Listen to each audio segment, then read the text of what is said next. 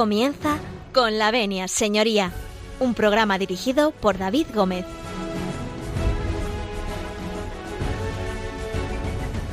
Buenos días, señoras y señores, y bienvenidos a Con la Venia, señoría, bienvenidos a esta casa, bienvenidos a Radio María en un lunes más eh, que abrimos las puertas de este su despacho, este despacho jurídico que Radio María pone a disposición de todos sus oyentes y que, bueno, pues yo como siempre les pido permiso para entrar en sus coches, en sus casas, en sus cocinas, en aquellos lugares donde nos escuchan y donde ustedes disfrutan de, de esta radio y de nuestra compañía. Así que si ustedes nos dan su permiso, nosotros comenzamos.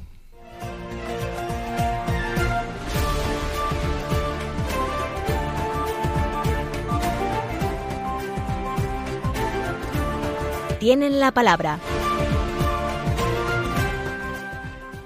tienen la palabra. Bueno, en este caso tienen porque son tres, y, pero antes de darles la palabra a ellos, recuerden que tenemos eh, un correo electrónico al que pueden dirigir todas las dudas que ustedes tengan, incluso nos pueden eh, presentar programas, incluso proponer programas. Tomen buena nota, es con la venia arroba con la venia arroba. También tenemos un contestador automático que, bueno, pues pueden ustedes dejar su mensaje y nosotros escucharemos y atenderemos para poder darles respuesta. Tomen nota, es el 91 153 85 70 vayan a por ese boli que siempre queda ahí que no pinta. Se lo repito, venga, 91 153 85 70. Y ahora sí, tienen la palabra y tienen la palabra tres eh, primeros espadas del derecho. Pero en este caso eh, tenemos dos repetidores eh, y una Nobel. Pero me da como cosa. Don Carlos Lacazi, muy buenos días. Muy buenos días a todos los oyentes. Muy buenos días, David. Un placer volver a esta casa, a Radio María, y bueno, pues compartir este ratito con vosotros. Adriana Rodríguez, muy buenos días y bienvenida. O Adriana Delgado, como Delgado, quieras. Perdón, perdón, de la casi. Delgado Abogados. buenos días, Muy encantada buenos días. De, de volver con vosotros. ¿Es la, primer- la segunda o la tercera? Yo no me acuerdo. La tercera La ya. tercera. Carlos, tú también, ¿no? O cuatro, o cinco, no, sé ya. acuerdo. Bueno, los oyentes ya casi los conocen. Y tenemos, tenemos la, a quien le damos las gracias porque no es fácil, no es fácil que los eh, micros de Radio María hoy esté con nosotros eh, toda una fiscal. Escarlata Gutiérrez, no sé si llamarla señoría. No, no, no. Muy buenos días a todos y gracias por invitarme al programa. Bueno, empezamos por, um, por Escarlata, que nos cuente un poco quién es y a qué se dedica. Pues nada, cuéntanos un poquito quién es Escarlata Gutiérrez y a qué se dedica. Ya les he dicho a los oyentes que es fiscal. Ojo, que estamos aquí un poco eh, en guardia. Sí, sí. No, los fiscales somos buenos. Pues efectivamente, como has dicho, soy fiscal. Estoy en la Fiscalía Provincial de Ciudad Real, en la sección territorial de Manzanares. Las secciones son como casi delega- delegaciones en provincias muy grandes. Hay como como provincias muy grandes, territorial, un territorio muy grande, hay pe- como una delegación con, que lleva otra parte del territorio. Yo estoy eso en Manzanares, que llevamos los partidos judiciales de Alcázar de San Juan, Tomelloso y Manzanares. Somos cinco compañeros en la sección territorial. Además, yo estoy, estamos normalmente especializados dentro de las fiscalías y yo estoy en la, en la sección especializada contra la criminalidad in- informática y contra la delincuencia económica, también esas dos, esas dos vertientes dentro de, de la sección, sin perjuicio de llevar también más todo tipo de, de cuestiones que ya si no lo vemos luego con relación a nuestras funciones. Suena como muy serio, ¿no? Sí, con lo divertida que parezco. Bueno, y vamos a recordar a nuestros oyentes quién es eh, Adriana y quién es eh, Carlos. Eh, Adriana, recuérdanos quién eres y a qué te dedicas. Abogada procesalista, socia de la Casi Delgado Abogados y sobre todo pues llevo asuntos de penal. Don Carlos, Pues sí, abogado también. ¿eh? Aquí no somos muy originales. y bueno, yo llevo eh, más área laboral, pero también procesal y, socio, también eh, socio fundador de la Casi Delgado Abogados. Y, bueno, pues eh, un poco en esas lides andamos. Bueno, pues oye, muchas gracias a los tres por estar aquí esta mañana con nosotros. Y como verán ustedes, em, tenemos eh, tres figuras que vamos a hablar. ¿Y de qué vamos a hablar? Pues antes de dar paso al tema de- del día, que ya les anuncio que es la figura del fiscal, son palabras mayores, eh, pues vámonos eh, a hacer un pequeño alto, en el camino. Adriana, eh, ¿con quién nos vamos? Pues es con una canción muy bonita de Sam Smith, Pray. Bueno, pues eh, quedan ahí. Yo no lo repito porque yo soy disléxico, además mi inglés es de Burgos y entonces es complicado para mí repetir esto, así que nos quedamos. Significa rezar. Rezar, fenomenal, ¿ves? Yo esto no lo sabía. Pues nos quedamos rezando, nunca mejor dicho, y eh, a la vuelta continuamos hablando de la figura del fiscal.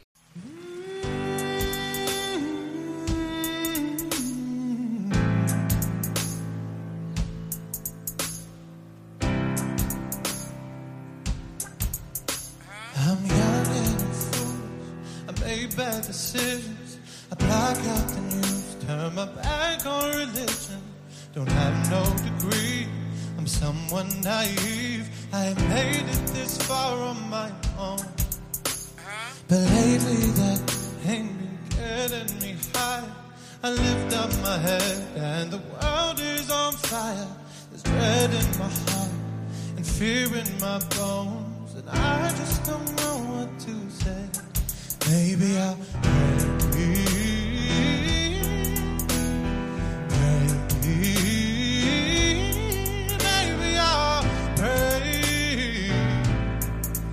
I have never believed in you, but I'm gonna pray.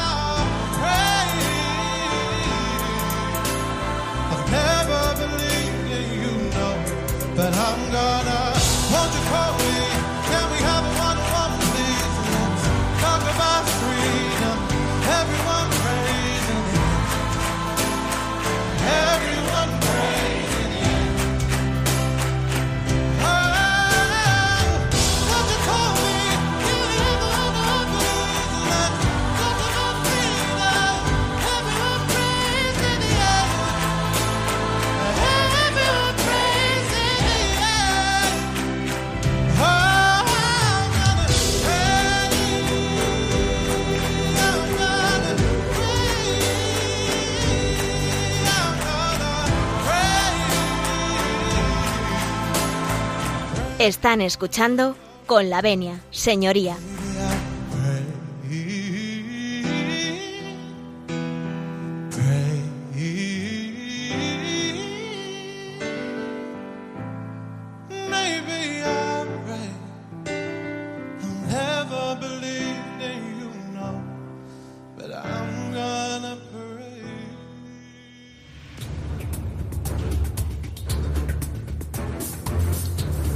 El caso de hoy. Bueno, pues para el caso de hoy, como ustedes eh, ya sabían y para los que se acaban de reincorporar a los eh, eh, micros de, perdón, a, a los oyentes que acaban de incorporar a nuestros a nuestra editorial, es la figura del fiscal. Bien, pues para eso teníamos eh, a Adriana, a Carlos eh, y a Escarlata, que nos van a hablar de qué es un fiscal. Entonces, claro, eh, Jope, esto suena así como, yo a mí como soy civilista, cuando me hablan del fiscal, pues me, me tiemblan todo. tiembla todo. En Eh, civil tenemos fiscales. sí, también. pero menos, ¿no? A lo mejor en menores, Po- se meten menos, El otro día tuvimos un pleito muy largo de tres Sobre el horas. derecho con- al honor con una fiscal. Con una sí, fiscal. Sí, no suele ser habitual, pero, Pero sí, sí, que estuvo por allí. Bueno, pues, ¿y qué es un fiscal? Por favor, Escarlata, que nos lo cuente. Pues yo quería preguntarte antes, David, a ti no me vas a traer más, pero ¿qué, qué, qué es para ti un fiscal?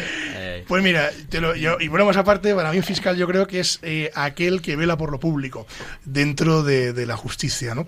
Y que vela por el interés de las personas y de las cosas, en este caso, que, bueno, pues unas veces atacando y otras veces defendiendo, lógicamente, como, como figura, ¿no? Y, mm, y si no existiera, habría que inventarlo. Me ha encantado. Esto me lo apunto. Está muy bien esa definición, ¿eh? Está muy, bien, esa muy bien. definición. Veo que Está te lo traías preparado. No, no, que que va. No, pues efectivamente el fiscal es el garante de la yo lo defendía como el garante de la legalidad y el defensor de los derechos de los ciudadanos, sobre todo de los más vulnerables como menores o discapaces. Ojo, no es el defensor del Estado, para eso tenemos los abogados del Estado, es una figura distinta. Que hay veces que lo confundimos. Hay, hay veces que se confunden. En algunos países está junta, como en Portugal, por ejemplo, pero nosotros lo tenemos bien desligado. O sea, los intereses del Estado lo defienden los abogados del Estado y el interés de la legalidad del- o de la sociedad, o por decirlo de alguna manera, lo defiende el Ministerio Fiscal. Y además tiene esa doble vertiente. Ser garante de la legalidad le supone, que ya lo veremos, entre otras cosas, que en el proceso penal tenga el mismo interés en que se condene al culpable que en que se asuelva al inocente. No nos pagan más por acusar, por conseguir condenas, por tal. Eso es, una, eso es algo esencial en, en ser garante de la legalidad.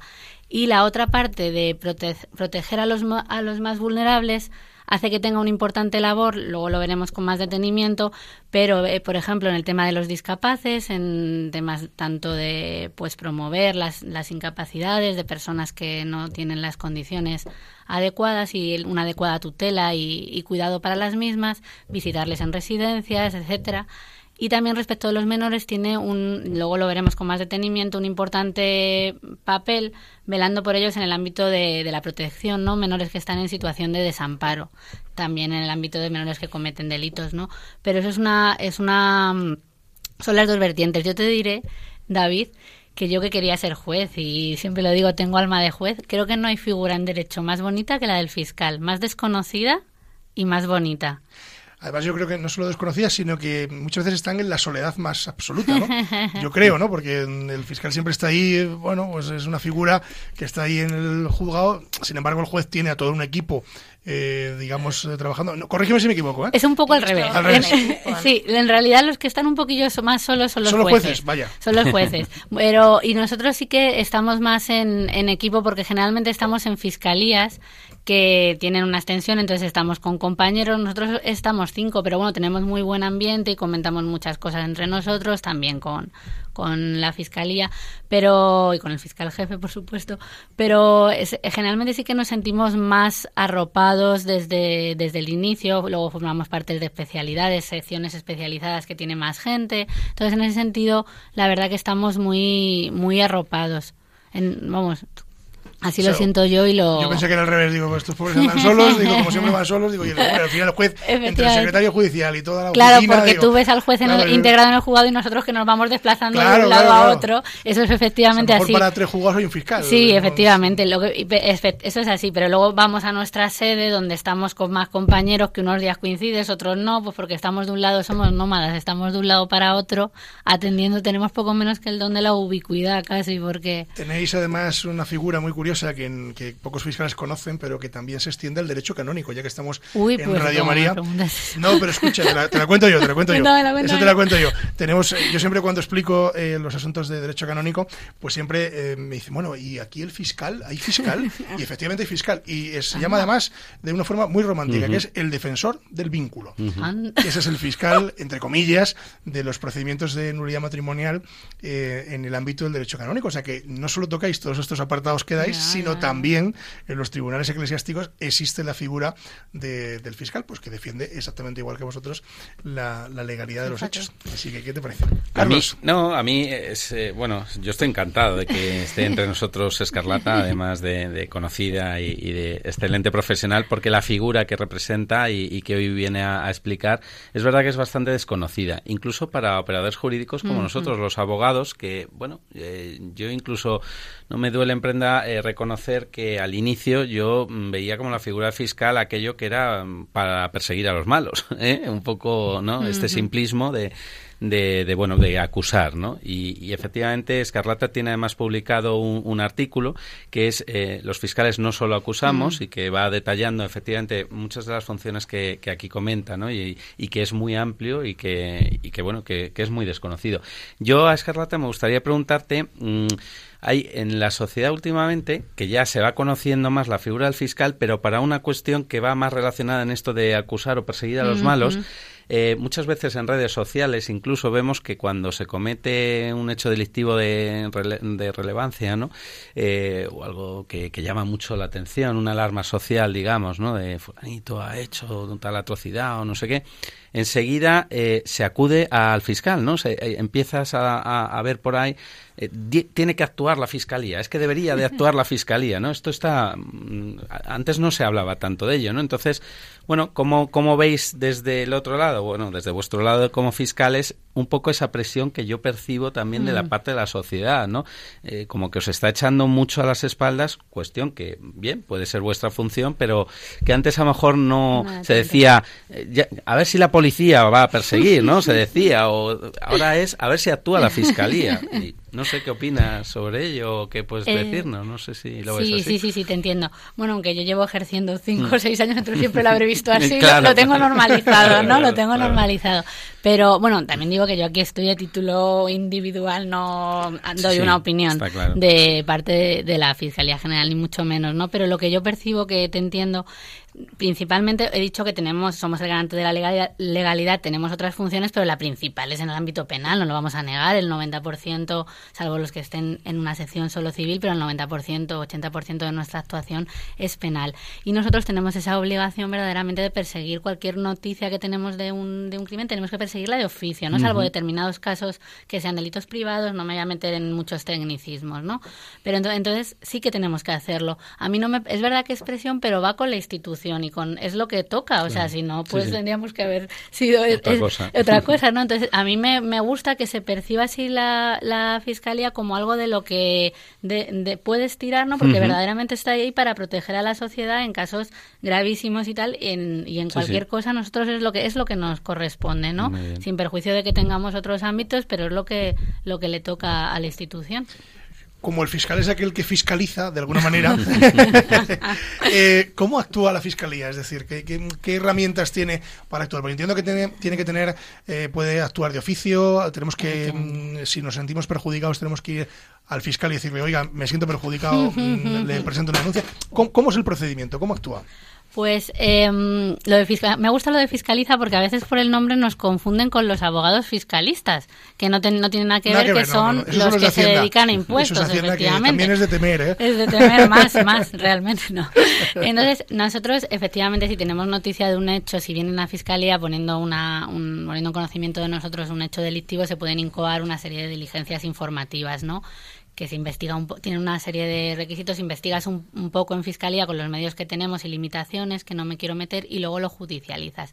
Esto no se, se usa, pero no se suele usar tanto. La gente suele ir a una comisaría a poner a denunciar una cosa o en todo caso a un juzgado de guardia a un juzgado, no suelen ir a fiscalía. Entonces la policía tiene muchísimos más eh, medios para poder investigar unos hechos, ya la policía lo judicializa, lo presenta en el juzgado y ya luego nos va llegando a nosotros y nosotros sí que durante la instrucción ya judicializado damos bastante impulso, pedimos diligencias, etcétera, pero no tenemos medios nosotros para investigar. O sea, los que tenemos son muy muy limitados. O sea, no es como en Estados Unidos que el fiscal investiga, aquí no. No, no, no. Eso pasa eh, también con la policía, pero sí que tiene un papel de instructor en menores.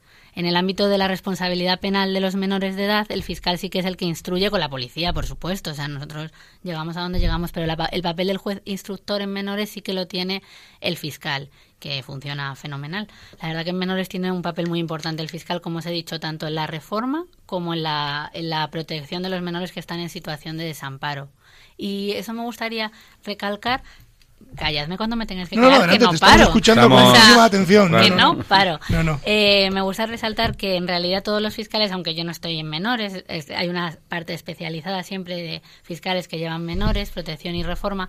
Los fiscales, aunque no estemos en, en menores, llevemos temas de penal y de mayores, siempre tenemos ese punto de proteger a menores. Y me refiero a, a lo siguiente. Si en un procedimiento estamos viendo un maltrato, por ejemplo, a un menor, eh, tenemos a los padres, por ejemplo, los que son los investigados, inmediatamente nos comunicamos con los compañeros de Fiscalía de Menores y con todo el mecanismo para decir, oye, estos menores vamos a protegerlos, que no queden en situación de desamparo. Hay una coordinación absoluta para que esos menores y servicios sociales, etcétera, no solo nosotros, pero una coordinación absoluta para proteger verdaderamente a los, a los menores, porque para nosotros es esencial, como para cualquiera, ¿no? Pero para nosotros especialmente.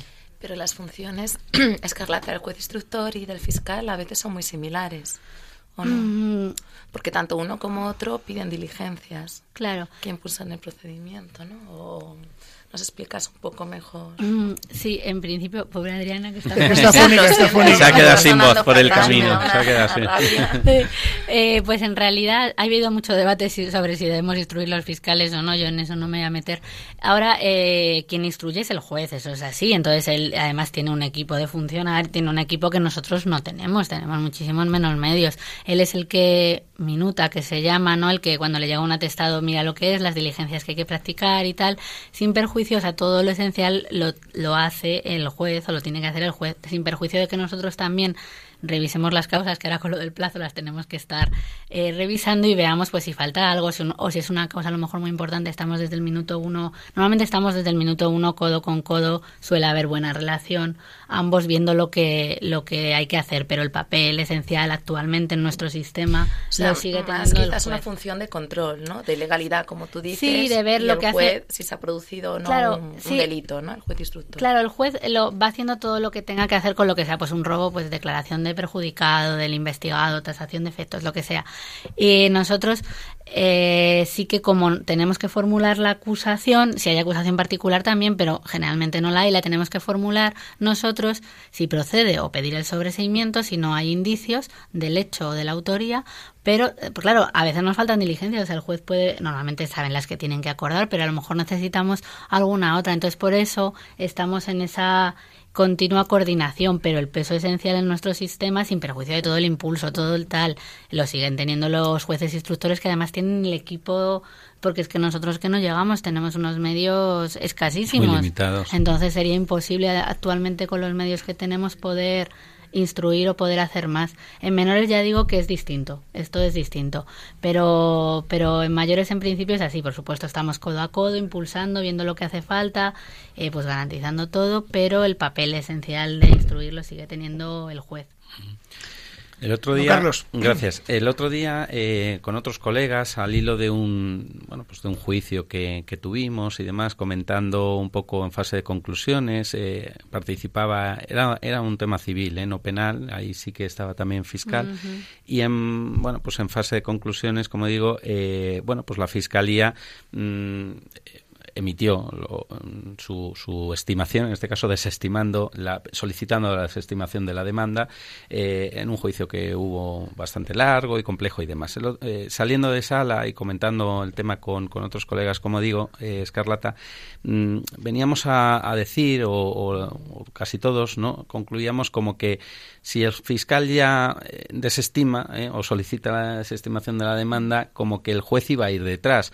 No sé hasta qué punto mm, en, en la práctica suele ser esto así o, o el juez al final, bueno, eh, o, o mejor dicho, el fiscal es una acusación mm, cualificada, vamos a decir más, pero pero que no tiene que seguir luego el juez, ¿no? No sé qué nos puedes... Me hablabas de civil, ¿verdad? Sí. Sí, en civil generalmente eh, que intervenimos en procesos de familia donde hay menores incapaces por ese punto de proteger a los menores, solo nos metemos en lo que en lo que atañe a los a los hijos comunes, así como en los que se ven afectados derechos fundamentales como derecho al honor, Correcto. etcétera, etcétera. Entonces, como en civil tenemos un papel especialmente cualificado de proteger ese interés del menor, ese interés del, del derecho fundamental. Es verdad que los jueces suelen, suelen seguir mucho lo que nosotros decimos, porque verdaderamente cada parte tiene un interés, pero Claro. nosotros no tenemos más que el del digamos, niño. Pero obviamente somos falibles y podemos haber dicho algo que a lo mejor el juez no ve de esa misma manera.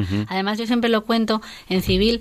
Eh, yo personalmente me cuesta mucho hacer ese, a veces, otras no, pero, aunque lo llevamos preparadísimo y todo, pero en tema de menores, me- como estamos al, resu- al resultado del juicio, me cuesta mucho hacer ese informe, ¿no? Porque la parte ya lleva preparada su parte, ¿no? Según resulte de la prueba, pero tiene una, una parte. Nosotros muchas veces no lo vemos nada claro y lo que tiene que hacer el juez, que tiene tiempo para reflexionar y valorar la prueba, nosotros lo tenemos que hacer en un minuto. Claro. Y yo, a veces se pasa bastante, no mal, pero yo que me lo tomo, como muchos compañeros, pero hablo de mí, como si fuesen mis propios hijos y Claro. verdaderamente quiero in- intentarlo lo mejor y e- es, complicado. Mm. Entonces, teniendo ese punto, es verdad que muchas veces siguen, pero a mí me ha pasado que hay veces que no. O sea, que no siempre, pero es verdad ya. que sí que lo sigan mucho. Yo creo que los abogados salen diciendo, el fiscal ha dicho Sí, tal, esto ya está... ganado o perdido está- según la... ¿no? Bien, bien. Don Carlos, vamos a hacer Sí, un alto bien. en el camino. Eh, ¿Qué nos traes? Bueno, eh, una mujer que me gusta mucho como canta, se llama Vanessa Martín y la canción es muy bonita, se llama Complicidad. Bueno, pues Espero que os guste. complicidad, hombre, aquí un fiscal, lo de la complicidad. bueno, pues eh, vamos a hacer un pequeño alto en el camino y a la vuelta seguimos hablando de la figura del fiscal. No se marchen.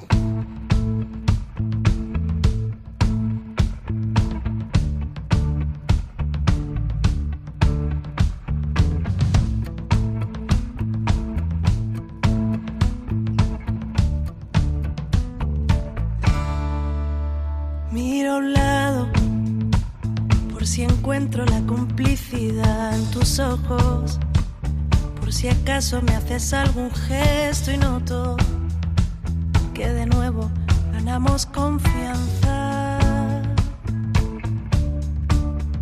Tomo aire para hablarte muy bajito cuando llegues a mi hombro.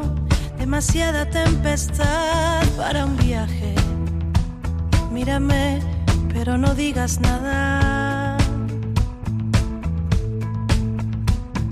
No sé en qué momento me alejé de ti, ni cuando nos giramos para ser. El caso es que ahora somos dos extraños en el bar del desengaño y nos falta hasta la sed. ¿Cómo lo resolvemos? ¿Cómo hacemos un ovillo con todo lo que sabemos? No me guardes en cajones lo que se merece incendios, me lleves la contraria con recelos sin conciencia. ¿Cómo lo rescatamos? Encontremos el sentido de lo que nos ha pasado. Tantas veces repetimos lo que ahora ni nombramos. Qué difícil tanta vuelta.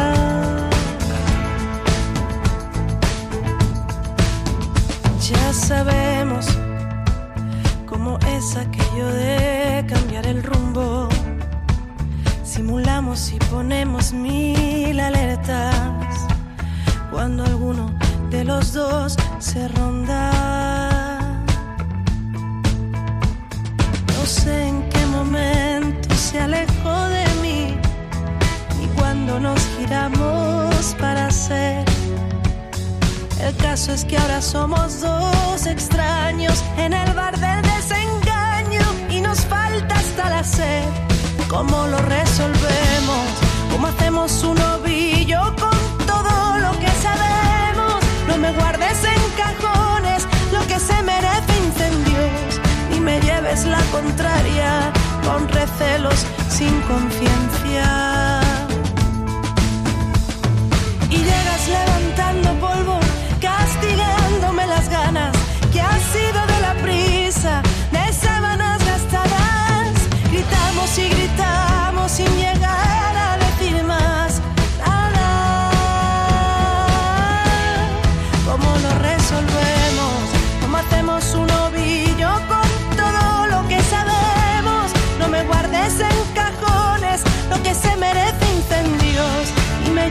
contraria, con recelos sin conciencia. ¿Cómo lo rescatamos? Encontremos el sentido de lo que nos ha pasado. ¿Cuántas veces repetimos lo que ahora ni nombramos? Qué difícil tanta vuelta. ¿Cómo lo resolvemos? Están escuchando con la venia, señoría.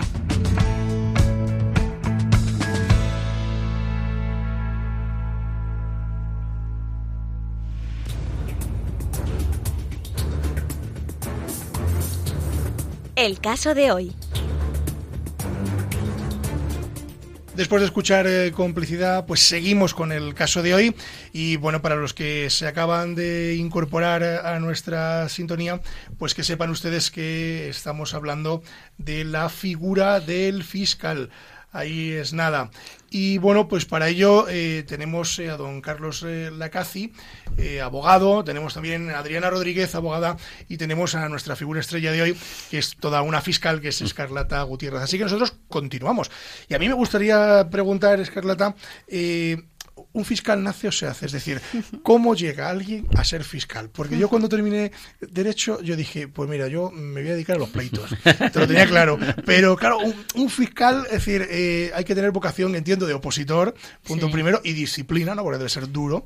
Es decir, ¿cómo se da ese paso? Además que es la misma posición ¿no? que los Mm. jueces. Sí, efectivamente, hace ya años, no sé cuántos, pero muchos, como 15 o así, se unificaron las oposiciones y judicaturas que no que lo que lo llaman y vale y entonces una vez superada la oposición eliges según la nota juez eh, o fiscal.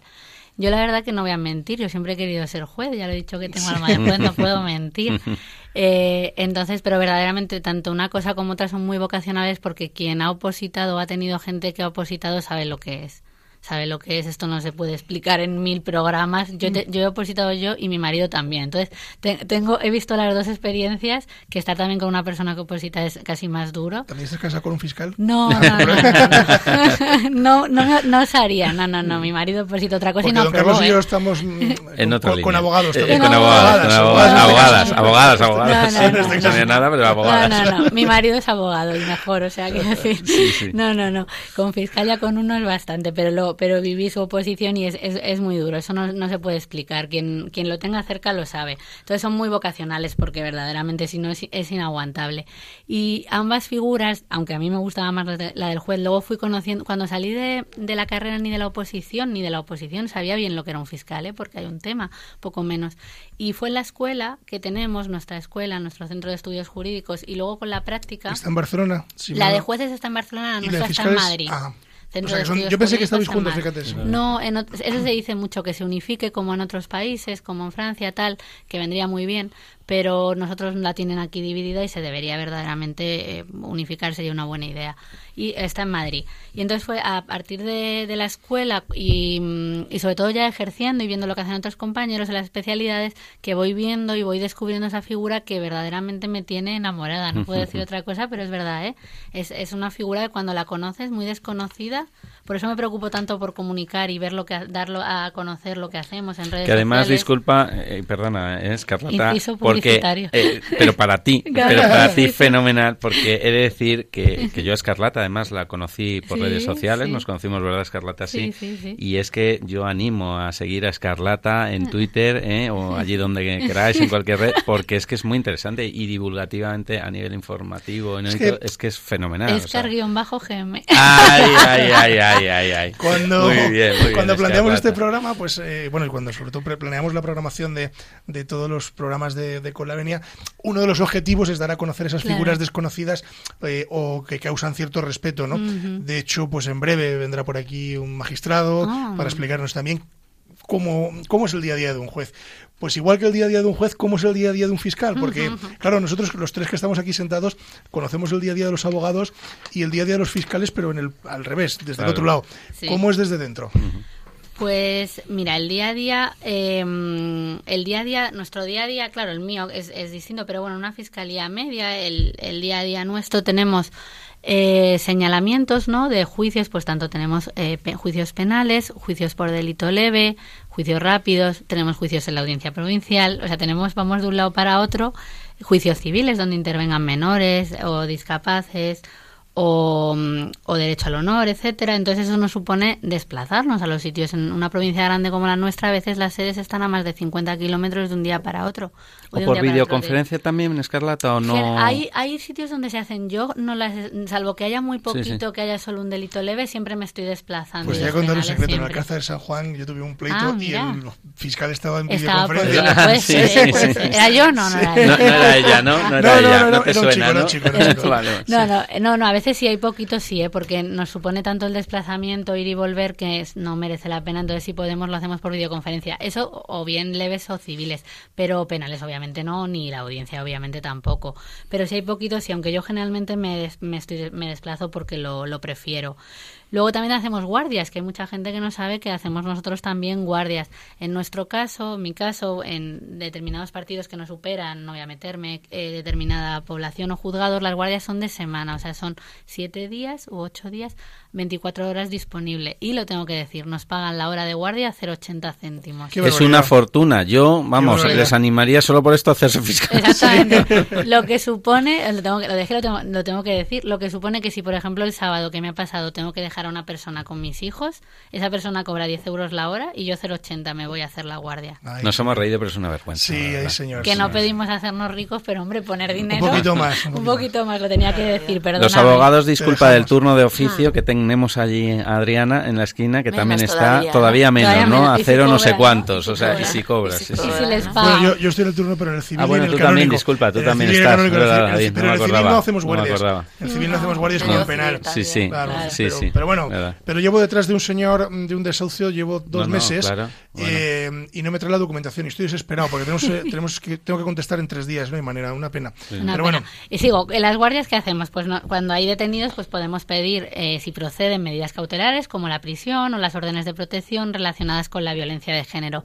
En la guardia también informamos internamientos urgentes por razón de trastorno psíquico, si hay que meter a una persona en, en, en un centro porque no tiene capacidades, con un informe forense lo acuerda un juez porque es una privación de libertad y nosotros informamos eh, como garantes de la legalidad. Igualmente, si hay que hacer medidas de investigación que vulneren derechos fundamentales, como entradas y registros en domicilios, intervenciones telefónicas, eso también nos suele entrar por la guardia porque son urgentes y también informamos antes de que el juez lo adopte. Es el juez el que adopta esas medidas. Si hubiese un levantamiento de cadáver, Dios no lo quiera, pues también tenemos, son cosas que, que, que se hacen durante la guardia. Luego tenemos, eh, en otros sitios las guardias no son de semanas, que depende del número de, pero no me voy a meter en más. Luego tenemos el despacho de las causas, ¿no? Que se dice del papel, aunque yo también he tenido la suerte, irónicamente, de que me pongan fiscalía digital, que eso da para otro programa. Pero bueno, el despacho de, de las causas o del papel es el que lo que nos suele llevar más tiempo, que es sobre todo penal. En la instrucción de la causa, pues estamos viendo si hacen falta diligencias y tal. Cuando ha terminado esa instrucción de la causa, eh, vemos si hay indicios para poder acusar o si no hay y entonces formulamos un escrito de acusación y posteriormente se va al juicio o en el caso de que no haya indicios bien del hecho o bien de las personas que lo han cometido pedimos el archivo de la causa porque no suele ser lo normal porque ya que hemos llegado pero pero pasa vamos no es tampoco eh, este- perdón no es tampoco excepcional. Entonces eh, esa figura que te decimos que siem- no siempre tenemos que, que acusar y el papel la verdad el papel o del digital nos lleva bastante tiempo. En civil también pues contestamos a las demandas en los casos de en los casos en los que nosotros intervenimos. Y luego tenemos como te decía la especialidad. Cada uno estamos generalmente sí cada uno estamos al menos en una especialidad. Las mías son como he dicho criminalidad informática y contra la delincuencia económica. Y de eso pues intentamos, llevamos los, delitos relacionados con esa materia, en mi caso en la, en la sección, con una coordinación de- del delegado que está en, en Ciudad Real y para eso eso también te requiere pues formación que casi te lo quitas de tu tiempo libre porque te gusta o sea porque requiere formación de cursos eh, requiere en mi caso me- que me gusta escribir pues escribir estudiar investigar y la verdad que estamos en continua formación no es por tirar No, no, ahí te iba, discúlpame, eh, criminalidad informática, ¿no? Es lo que llevas. Eh, esto debe ser, mm, o sea, totalmente lo que esté ahora Sí, más, sí, ¿no? sí, En no llevamos absolutamente todo No todo, no pero claro, no llegarías, pero, que os encontraréis muchas mucho, cosas, claro. ¿no? Hay, es un hay- campo. hay mucho de eso. Lo que pasa es que eh, no llevamos todo, todo. Hay una serie de criterios porque no llegaríamos, pero sí es, eh, hay muchísimo. Y a mí la verdad que, que me encanta. Y lo que quería decir, que tengo que echarnos flores, que la verdad que tanto en jueces como en fiscales, me gusta que la gente lo sepa porque igual que es bueno que sepan que tenemos médicos buenísimos, que los tenemos, y profesores buenísimos, es bueno que sepan que tenemos en la justicia y en la fiscalía profesionales altamente cualificados, que se están formando continua, hay- continuamente. Hay de todo, en todas partes hay de todo. No voy a vender. Pero como en el como oficio en todas nosotros, partes. claro. Pero verdaderamente eh, hay profesionales altamente cualificados y aprendo cada día de mis compañeros y me sorprende gratamente lo que estudian, lo que se esfuerzan, sacando tiempo de la vida privada completamente porque tenemos mucha carga de trabajo y eso creo que lo debe saber la gente. Escarlata, ¿esa formación quién la facilita? Pues la formación generalmente la facilita la formación. Jueces y fiscales tenemos formación continua. Además de la inicial, que es lo que hemos visto de la escuela, tenemos una formación continua que la de los jueces los- lo hace la escuela judicial y la de los fiscales la hace este centro de estudios jurídicos. Tenemos cursos a lo largo del año que te puedes apuntar, algunos relacionados con tu especialidad y otros no relacionados. Y, en ese sentido lo- los vas haciendo. Los jueces, a diferencia de nosotros, meto otro puntito, tienen formación eh, continua descentralizada. Cada comunidad autónoma tiene una serie de cursos, los fiscales no. O sea, en formación estamos en ese sentido, aunque nosotros eh, ponemos todo de nuestra parte, estamos en ese sentido peor que los jueces, no tenemos esa posibilidad de la formación eh, descentralizada de la comunidad autónoma que también, oye, pues se agradece tener los cursos. Lo que pasa es que verdaderamente la formación está fenomenal, los cursos están muy bien, pero te supone bastante carga, sobre todo son en Madrid, otros en Barcelona, te supone bastante carga familiar y laboral tener que desplazarte a Madrid al curso, que se te acumule el trabajo, pero aún así se hace el, el esfuerzo por... ¿Y esa hacerlo. formación es optativa? Quiero decir, Sí, no es obligatoria. Esa es una de las cosas que hay, que hay gente que, ha, que se ha dicho que debería ser obligatoria, pero no. En principio, a, a día de hoy, sí que hay unas jornadas de especialistas anuales de cada cosa que sí que en principio eh, se va, pero lo demás es, es optativa. Pero ya te digo que todos los fiscales sol- solemos coger cursos. Don Carlos, Bueno, a mí me gustaría, sin poner en un compromiso a Escarlata en absoluto, que espero que no, que no lo haga, y si no puede responder, pues no respondas y pasas palabra, pero hay, hay, hay una cuestión que es, eh, bueno, y está muy en la calle, la politización en general de la Administración de Justicia, más que de la Administración de la Justicia, bueno, pues ya sabes de los cargos, si hablamos de jueces, de cómo están elegidos y demás, y hablando de Fiscalía, mm, primero me gustaría que sí, que nos dijeras un poco y nos detallaras cómo está mm, eh, jerarquizado, digamos, eh, las funciones o, o de los fiscales, ¿no? Si siguen algunas directrices, si no siguen, si, es decir, y luego, eh, bueno, mm, si al final el fiscal general del Estado es elegido, eh, bueno, pues por el ejecutivo, si desde tu parecer o cómo lo ves desde fuera, porque desde luego la sociedad mucha parte también presiona para que esto no sea así, que sean elegidos por vosotros como fiscales, ¿no? Entonces, una reflexión ahí me gustaría. Sí, pues mira, me gusta esa pregunta. Ah, bueno, mira, no le hemos puesto en un Ah, compromiso, bueno, vale, Escarlata, yo no, estaba ahí apurado, ¿eh? No, eh, pues mira, voy a empezar, que lo quería, lo quería decir y lo quería meter, que se habla mucho de que somos un, un cuerpo jerarquizado. Nosotros estamos sometidos como principios eh, en la Constitución y en nuestro estatuto a la dependencia jerárquica y a la unidad de actuación, pero también a la legalidad y a la imparcialidad. ¿Cómo se tiene que entender? Es la única manera que existe de entender la dependencia jerárquica y la unidad de actuación. ¿Por qué existen? Para que todos los fiscales realicemos una actuación unificada a nivel nacional. Es decir, que por los mismos hechos un fiscal en Tarragona no te pida el archivo, uno en Madrid te pida un año de prisión y otro en Sevilla te pida seis meses. Para eso existe la unidad de actuación y la dependencia jerárquica. Ese es el único sentido que tiene. No que te puedan decir en un determinado caso hasta lo cual por otros intereses ajenos a lo jurídico o al interés de la legalidad. Ese es la- el único sentido y siempre estamos sometidos a los de legalidad e e imparcialidad. Nosotros en las fiscalías normalmente tenemos un fiscal jefe que sí que hace una actuación coordinada pues para que todos efectivamente por un principio de seguridad jurídica para los ciudadanos. Sería una locura por los mismos hechos, eso lo entendemos todos, sería una locura por los mismos hechos y funcionando el principio acusatorio como tú bien conoces, que si no hay otra acusación eh, no hay posibilidad. Si me pide el archivo, me lo pide. Si me pide un año, no puedo poner más. Puedo poner menos, pero no más. Si me pide seis meses, no puedo poner más. Entonces, por ese juego del principio acusatorio necesitamos esa también actuación coordinada y esa dependencia que, jerárquica que haya una persona que haga esa actuación eh, unificada. Yo en mi, en mi, experiencia personal, en el tiempo que llevo, no he tenido ningún problema, no he recibido ninguna... Hombre, te pueden dar indicaciones y tú lo puedes rebatir, jurídicas, porque te puedes, sobre todo empezando, te equivocas, te dan consejos los compañeros, tú lo rebates con, con tu jefe y se llega a la solución. O sea, eso, eso y además me parece enriquecedor y me parece bueno. En lo que se refiere a la elección del fiscal general, de eso hay, hay críticas, ya se sabe. O sea, eso en principio, pues sí, la manera de elegir, eh, existen críticas porque por, no las voy a reiterar, pero yo sí que confío, a lo mejor llámenme ingenua, pero yo sí que confío en que los fiscales generales que, que hemos tenido responden a un interés el de la legalidad. Quiero, quiero pensar y pienso que no reciben órdenes y que no y que no se basan en, en, intereses políticos, sino que verdaderamente están comprometidos con, con, la institución y con todo lo que ello implica y todo lo que estamos. Yo creo que lo que se percibe de politización, que hasta se vea que casi nosotros eh, no responde a la realidad, es, es una pena. Deberíamos explicar más, divulgar más. Por, pero no creo que no responde no responde a la realidad. Muchas gracias. Bueno, ¿hay alguna función que se nos haya quedado en el tintero que sea desconocida para la sociedad? Cuéntanos un poco qué funciones eh, nos asombraría que lleve un fiscal o no sabemos que lleve un fiscal. Al menos yo, que yo me cruzo con pocos, bueno, en menores sí me cruzo, pero en el resto de ordenamientos, porque en las extinciones de condominio, pues no, el fiscal ahí, pues poca cosa. Adriana, sin embargo, os ve todos los días. Adriana sí, penal está ahí, está ahí entre fiscales. Me preguntaré yo también cuando. claro, pues, ¿cuáles son esas funciones desconocidas así para el ciudadano que tiene fiscal? Mm, muchas gracias también por esta pregunta que me encanta.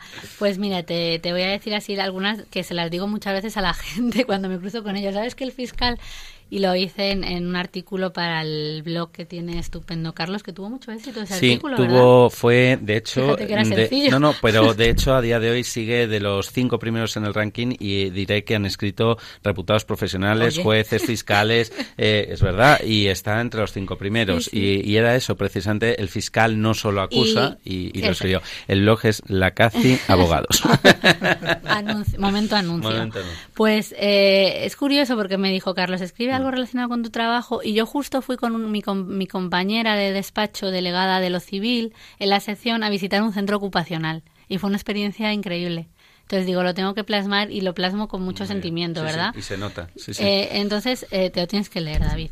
Entonces, Me lo leo. Te lo lees. Entonces, una de las funciones es visitar residencias de ancianos y centros ocupacionales. Y es que fue... Qué curioso. Quise ir, eso la gente no lo sabe, quise ir, y esto que implica, implica que mi compañera está toda una mañana llamando, no te creéis que tenemos un secretario, no está la pobre llamando a una residencia, que no se pone la directora, que se pone, que explicándole que no se ponga nerviosa, que va a hacer una inspección, pero que no se ponga nerviosa. Eh, es, yendo con su coche muchas veces a tantos mil kilómetros. O sea, es un, un trabajo tremendo. Y luego el previo, el después, el control, etcétera. Y allí la verdad que fue muy bonito porque ellos... Mm, no sabían obviamente lo que eran fiscal, llegaron dos chicas jovencitas como si hubiera llegado, estaban felices de que alguien les atendiera, de que alguien les escuchara, de que viesen los trabajos que hacían, por supuesto luego mi compañera hizo el control legal de las incapacitaciones, tal, pero esa parte que no era tan legal, que era más social, a mí me puso los pelos de gallina y fue una de las experiencias más bonitas que he vivido como fiscal y que de hecho yo no estoy en la sección, pero volvería a ir con ella, no lo hemos podido cuadrar porque fue una me recargó muchísimo las pilas. Ver que haces algo útil para la sociedad es una de las cosas que la gente desconoce y mi compañera lo hace casi una vez al mes cuando, cuando la pobre lo va cuadrando. También visitamos las compañeras de menores, que eso yo no, no he ido, pero tiene que ser una experiencia también increíble. Centros de protección de menores, menores que es orfanat, ¿no? Bueno, menores que están en situación de desamparo y centros de reforma, reformatorios, se entrevista con ellos, ve que estén en buenas condiciones, tal. Esto sí que lo he hecho. Fui con una compañera a una prisión a entrevistar con, con presos, y ver, porque yo siempre lo, y lo puse una vez en Twitter, ¿no? Qué, qué curiosa la figura del fiscal que los acusa para que vayan a prisión y luego en prisión vela también por sus derechos y si tiene que ir a visitar y oír las quejas de los presos, pues ahí estamos porque somos garantes de la legalidad y también tiene que cumplirse el derecho penitenciario. En el orden social y contencioso administrativo también participamos cuando se ven afectados derechos fundamentales, cuestiones de competencia. En materia de consumidores y usuarios, también eh, para ejercitar tenemos legitimación, acciones de cesación, de defensa de los consumidores, etcétera. En materia igual de, como hemos dicho, en el orden social, cuando hay un despido, cuando lo han sacado hace no mucho una nota de prensa de la Fiscalía de Valencia que habían conseguido un, un despido eh, la nulidad de un despido por afectar derechos fundamentales. Entonces son muchas otras facetas que hacen los fiscales, algunas tan proactivas como ir a, visitar. O sea, que es que vamos al, terreno, vamos, quien digan que estamos alejados de la realidad, yo no he estado más cerca de la realidad en mi vida. Me lo creo, También es verdad, perdona, Escarlata, que tú eres todoterreno. Entonces yo creo que por ahí, pero bueno. Bueno, pero por, por, vuestras manos pasa la realidad. Es decir, muchas veces, y la peor. Sí, pasan situaciones eh, complejas. ¿Alguna cosa así para cerrar eh, que te llame la atención? Yo, tengo una duda. Adelante, perdón, perdón, Adriana, perdón. perdón. Sí, claro, sí, la verdad que es interesantísimo. Eh, has hablado de, de, los despachos donde veis las, las causas ¿no? que ah, se han instruido, etcétera. Eh, además te hice yo la consulta hace poco, que tiré de, un hilo de, Twitter, precisamente.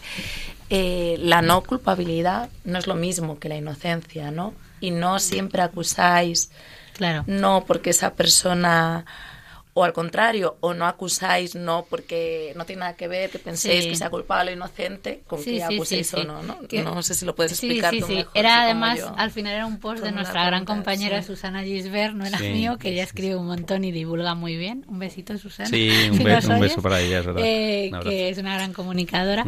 Eh, efectivamente, como y también lo han hecho en otros vídeos, alguna asociación, la Francisco Vitoria, yo creo que es lo de la verdad material y la verdad real, ¿no? A veces ya no es que hayan pasado o no los hechos, es que haya indicios, ¿no? La verdad material y la jurídica. Y la, jurídica es que haya indicios, ¿no? De, de, que esos hechos, o sea, tú puedes creer en tu fuero interno o estar seguro de que ha sido una persona, pero si no hay indicios, no se puede, no se puede sostener una acusación. Generalmente, si hay algunos indicios, o sea, si hay algunos indicios y que se formula la acusación y luego en juicio, pues obviamente que se practique la prueba y ya se ve lo que pasa. En juicio también podemos al final retirar la acusación. Es otra figura. Si vemos que el resultado de la prueba, la persona que habíamos acusado, mm, esos indicios no existen, se puede hacer. No es habitual porque generalmente el juez valora las pruebas, pero se puede hacer. Entonces, efectivamente, que no haya habido unos que no que no se hayan encontrado indicios o pruebas no quiere decir que no que no hayan ocurrido los hechos, simplemente que no se han podido probar no se han podido sostener. Eso sí, eh, para, nosotros es muy obvio, pero para la gente entiendo que no. No se entiende, es que en la calle no, no se entiende, no por eso hago la pregunta. Escarlata Gutiérrez, eh, Adriana Rodríguez, Carlos Lacacis. Me quedo sin tiempo. Nos corto. ¿Has visto? Eh, Escarlata, en esta casa te tratan bien. David es un gran presentador. Yo me toda la mañana hablando de, de, del fiscal y la figura, que me parece muy, interesante, y lo explicas muy bien. Oye, daros las gracias a los tres. Eh, don Carlos, gracias por venir. Muchas gracias, como siempre, David. Sobre todo gracias, por el contacto, porque ha sido gracias a Carlos y Adriana que, nuestra fiscal esté hoy con nosotros. Gracias Así que muchísimas gracias, Carlos. Nada. Gracias, Escarlata. Escarlata, gracias. Gracias a ti, David, a Carlos y a Adriana, que da gusto veros siempre. ¿Te vienes otro día a Radio María? Hombre, se, me hablando. se me ha hecho corto. pues otro día te invitamos, antes de que acabe la, temporada, para que nos vuelvas a seguir explicando eh, cómo trabajan, trabajan los fiscales.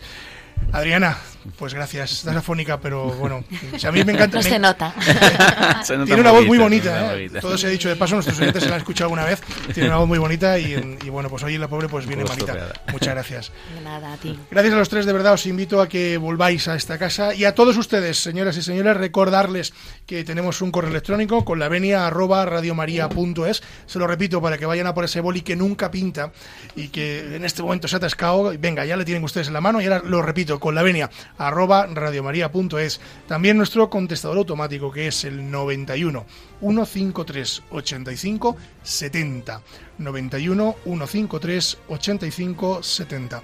A través de la página web de Radio María, www.radiomaria.es, también nos pueden ustedes eh, mandar cualquier cuestión referente al programa o cualquier iniciativa o cualquier pregunta. En las redes sociales también estamos y a través de, bueno, pues de, Twitter también nos pueden ustedes encontrar. Y nada, nos quedamos sin tiempo, nos vamos. Quédense con la programación de Radio María. A continuación, revista diocesana y después el informativo.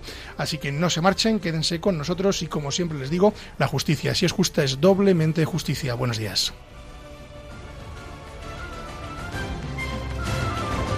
Les hemos ofrecido Con la Venia, Señoría, un programa dirigido por David Gómez.